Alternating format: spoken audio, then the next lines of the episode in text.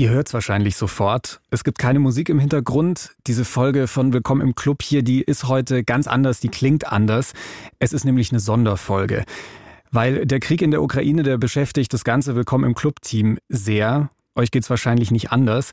Und uns kamen in den letzten Tagen immer wieder so die gleichen Fragen. Also was macht der Krieg mit den queeren Menschen in der Ukraine? Wie können wir ihnen helfen? Solche Sachen. Und deshalb haben wir uns entschlossen, ja außerplanmäßig eine Folge zu diesem Thema aufzuzeichnen. Jetzt gleich mal die Info vorneweg. Wir liefern euch jetzt keine großen Zusammenhänge und Erklärungen zum Krieg in der Ukraine, einfach weil wir kein Nachrichtenformat sind. Wenn ihr dazu aber ganz allgemeine Hintergrundinfos haben wollt und die neuesten Entwicklungen verfolgen wollt, dann guckt doch einfach auf Instagram bei unseren KollegInnen von der News WG vorbei oder checkt BR24 und die Tagesschau auf anderen Kanälen. Jetzt aber erstmal vielen Dank an Konrad Breyer, dass er sich die Zeit nimmt, hier bei Willkommen im Club vorbeizuschauen. Konrad ist Mitglied von der Initiativgruppe Munich Kiew Queer. Hallo, grüß dich. Hallo. Hallo, vielen Dank für die Einladung. Wie geht's denn dir so persönlich nach den letzten Tagen? Ganz schön intensiv, oder? Ja, also Donnerstag war ich unter Schock und habe dann zum Glück gleich was gemacht, aber nach einem etwas auch verheulten Wochenende habe ich sofort angefangen äh, zu arbeiten und zu helfen und was aufzubauen mit anderen und das tut total gut. Mhm. München und die ukrainische Hauptstadt Kiew haben eine Städtepartnerschaft und so ist eure Initiativgruppe ja grundsätzlich auch mal entstanden, um die queeren Communities der beiden Städte ja und auch Länder miteinander zu verbinden. Aber was macht ihr denn jetzt in der aktuellen Situation genau? Also wir haben uns zusammen mit, glaube ich, 70 bis 100 LGBTIQ-Organisationen in ganz Deutschland zum Bündnis Quere Soforthilfe Ukraine zusammengeschlossen, die jetzt eine Petition erarbeitet haben an die Bundesregierung zum Schutz von LGBTIQ in der Ukraine. Wir haben zwei Spendenaktionen ins Leben gerufen. Wir organisieren Fluchthilfe, wir helfen bei der Vermittlung von Unterkünften, machen PR und Öffentlichkeitsarbeit und gucken auch, dass die Versorgung mit Medikamenten für Trans-Leute zum Beispiel und HIV-Positive in Gang gehalten wird. Aber Munich Kiew Queer selbst hat ja nochmal ein besonderes Verhältnis zu queeren Menschen in der Ukraine wegen dieser Partnerstadtgeschichte. Das heißt, wir kennen dort viele, mit denen wir seit zehn Jahren zusammenarbeiten. Das sind Freunde und Kollegen und die wir, naja, da ist die Betroffenheit sehr groß. Das heißt, wir gucken, dass wir die Leute auch direkt unterstützen mit Unterkünften und Spenden und hier Soforthilfe leisten. Wir wollen jetzt erstmal vielleicht ein ganz kurzes Bild über die Situation von queeren Leuten vor Ort. Wie ist es denn, mit wem seid ihr da gerade und mit wem bist du da gerade so aktuell in Kontakt? Und was erzählen euch die Leute? Ja, also wir sind im Kontakt mit den Organisationen, die, mit denen wir immer zusammengearbeitet haben und die erzählen uns, was sie brauchen, wie es ihnen geht. Und wir sind im Kontakt mit Einzelpersonen auch, die fliehen oder in Not sind und die wir betreuen. Und was erzählen Sie da? Naja, es geht ihnen natürlich nicht gut. Ich muss sagen, ich bin immer, ich, die werden da jetzt Tag und Nacht bombardiert in Kiew und die sitzen in den Kellern und halten trotzdem ihr Selbstbewusstsein aufrecht. Die helfen, die arbeiten weiter und andere fliehen, weil sie psychologisch nicht oder psychisch nicht in der Lage sind, das auszuhalten, was ich total gut verstehen kann. Ich habe eine Freundin, die mit ihrer Frau und ihrem Kind mit dem Auto geflohen sind aus der Stadt raus und rechts äh, ihrem, neben ihrem Auto ist eine Bombe eingeschlagen und seitdem hören sie nichts mehr und sitzen jetzt in so, in so einer Pension im Flur und müssen da auf Matratzen schlafen. Also normale Leute wie wir alle, die jetzt in so einer Situation sind, das ist, kann ich mir überhaupt nicht vorstellen. Mhm. Ganz, ganz heftige Situation. Ihr habt bestimmt auf Social Media auch schon einige Gerüchte mitbekommen, Themen, die kursieren zu queeren Leuten in der Ukraine. Und ein erstes Thema, was bei mir in der Timeline gerade ziemlich präsent ist, ist, dass viele Transfrauen offenbar die Ukraine nicht verlassen dürfen, weil in ihrem Pass zum Teil noch drin steht, dass sie Männer wären. Und Männer zwischen 18 und 60 Jahren dürfen das Land ja aktuell nicht verlassen, damit sie von der Armee eingezogen werden können, um für das Land zu kämpfen. Vice World News hat dazu eine Recherche gemacht und hat das auch bestätigt, dass das tatsächlich so, so ist. Und einige Transfrauen berichten da, dass sie sich alleingelassen und in großer Gefahr fühlen, weil die stecken ja quasi fest. Also die können auch nicht mehr durchs Land reisen, um zur Grenze zum Beispiel zu gelangen, weil sie davor auch viel zu viel Angst haben. Was weißt du darüber? Hast du da auch was mitbekommen in die Richtung? Ja, es ist kein Gerücht, es ist tatsächlich wahr. Wir äh, diskutieren im Bündnis darüber. Die Situation von Transmenschen ist besonders prekär. Also alle, die als männlich gelesen werden, dürfen das Land nicht verlassen, weil eine Generalmobilmachung herrscht. Und es gibt trotzdem Transleute, die es versuchen. Wir kennen also Geschichten von, von Grenzübertritten. Sie dürfen sich halt nicht ausweisen und dann kommen sie eventuell sneaky durch, äh, wenn die Grenzbeamten das nicht merken. Also Manche Hilfsorganisationen empfehlen ja dann auch Transpersonen, ihren Ausweis zu vernichten oder so, sodass sie das Land verlassen können. Ne? Das klingt krass verzweifelt. Ja, kann man machen, aber es ist natürlich dann schlecht, wenn man in der EU ist und keinen mhm. Pass hat, äh, weil UkrainerInnen ja hier einen Sonderstatus für Aufenthaltsgenehmigung bekommen werden am besten ist wohl einfach keinen Ausweis zu zeigen, sondern sich möglichst hinter den Masken zu verstecken und nicht aufzufallen, um dann eben weiblich gelesen zu werden. Ich habe auch so ein Gerücht gelesen auf Instagram, es soll so eine Art von Listen geben mit Namen von queeren Leuten drauf, um sie eventuell in Arbeitslager zu stecken. Was hast du darüber gehört? Ja, es ist eine Information der US-Geheimdienste. Äh, das äh, beunruhigt uns auch sehr, ist bisher, die Bundesregierung prüft gerade auch auf unsere Initiative hin, ob das tatsächlich wahr ist. Wir wissen es also nicht, aber ich kann es mir gut oder wir können es uns alle gut vorstellen. Wir wissen über die Verfolgung von schwulen Männern, vor allem in Tschetschenien 2017. Da gab es diese Listen, die Deportation, die Folter, die Verschleppung. Und wir wissen, wie die russischen Besatzer und Separatisten in den Donbass-Gebieten mit LGBTIQ umgegangen sind. Also es besteht hier höchste Alarmstufe. Noch ein Video, das ich gesehen habe, war von einem schwulen Mann und das fand ich spannend. Der sagt sinngemäß, hey, gerade geht es tatsächlich ums Überleben und Queerness ist gerade ziemlich egal, vielleicht auch noch mehr als zuvor. Alle halten zusammen. Nimmst du das auch so wahr? Ja, alle halten total zusammen, ist eine große ähm, habe ich ja vorhin schon gesagt, so eine Energie, äh, Standhaftigkeit, Mut auch. Aber trotzdem wissen wir, nicht umsonst werden gerade von einigen Organisationen Shelter eingerichtet, weil doch viele LGBTIQ vulnerabel sind und unbedingt äh, besonders geschützt werden müssen. Das heißt, ja, Patriotismus, klar, aber nicht für alle. Manche müssen einfach jetzt raus. Mhm. In vielen ukrainischen Städten befürchtet man ja aktuell, dass die medizinische Versorgung zusammenbrechen könnte.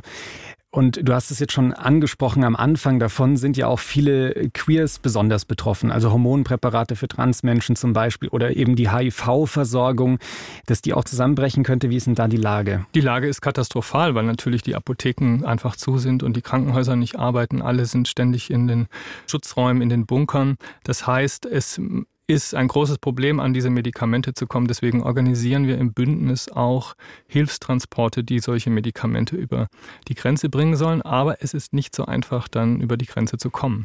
Und das ist jetzt auch binnen weniger Tage eure Aufgabe geworden, diese Dinge zu organisieren. Und ich glaube, ihr da draußen fragt euch auch so, hey, was kann ich denn machen? Also in den letzten Tagen sehen wir auf Instagram zum Beispiel, da bieten Leute ihre Wohnungen an, auch speziell für queere Menschen oder Klamotten, Hygieneartikel werden gesammelt. Es gibt Kontonummern, es gibt wahnsinnig viele Informationen. Und die Frage ist jetzt, was macht denn am meisten Sinn? Also zum Beispiel, was würdest du sagen, Konrad, wenn ich ein freies Zimmer habe oder eine Couch anbieten kann oder so, auf welcher Plattform bekommen die Menschen davon am besten mit? Es gibt allgemeine Plattformen, wo man sich melden kann. Äh, auch die Stadt München macht da viel. Wir suchen aber natürlich LGBTIQ-friendly Accommodation. Und das ist nicht so ganz einfach, weil viele UkrainerInnen ja doch konservativ sind. Also müssen wir hier gucken, dass da auch ein Angebot aufgestellt wird. Und man kann die einfach beim Unikiv Queer melden, zum Beispiel. Oder auch bei der Queere Soforthilfe Ukraine. Wir bauen gerade eine Website auf und da kann man das dann demnächst melden. Das heißt also, auch wenn die Leute nicht aus München sind, wo auch immer ihr uns zuhört, könnten sich trotzdem bei, bei euch melden und dann leitet ihr das weiter? Absolut. Sehr gut. Das war jetzt die Unterkunft. Thema Sachspenden auch ein großes Thema. Ich habe jetzt schon gehört, Klamotten sind eigentlich gerade nicht so das Problem aktuell an einigen Stellen, aber es wird ja trotzdem wahnsinnig viel gebraucht. Was braucht es denn gerade? Was macht Sinn, dass die Leute spenden? Also am meisten bei Sachspenden muss ich sagen, da gibt es ja überall eine Menge Aktionen schon in den einzelnen deutschen Städten. Ich glaube, am wesentlichsten wäre Geld, damit wir das dann entsprechend verteilen können und die Leute selbst vor Ort entscheiden, wofür sie es einsetzen. Mhm. Und dazu, wie du gerade schon gesagt hast, es kann sich einfach auch super schnell ändern, was man braucht. Und da, wenn ihr Dinge übrig habt, guckt ihr am besten auf den Social Media Kanälen. Wir packen euch auch noch mal ein paar Links in die Show Notes und da könnt ihr euch dann aktuell immer informieren, welche Sachspenden gebraucht sind. Was ich mich jetzt frage, vor einer Woche sah die Welt noch ganz anders aus. Das wird jetzt alles wahnsinnig schnell aufgebaut, auch euer Bündnis. Wie sieht denn eure Hilfe aus? Also wie kommen denn zum Beispiel die Sachen an, die Medikamente und sowas? Wie muss ich mir das vorstellen? Es gibt verschiedene Freiwillige, die mit, einfach mit ihren Autos oder Bussen, äh, Transportern an die ukrainische Grenze fahren und versuchen dort Waren abzugeben, aber es ist nicht einfach. Und was die Spenden angeht, die sammeln wir derzeit über Altruja und äh, verteilen das dann, also wir überweisen es mit den verschiedenen Payment-Systemen, die es gibt. Es funktioniert noch ganz gut. Mhm.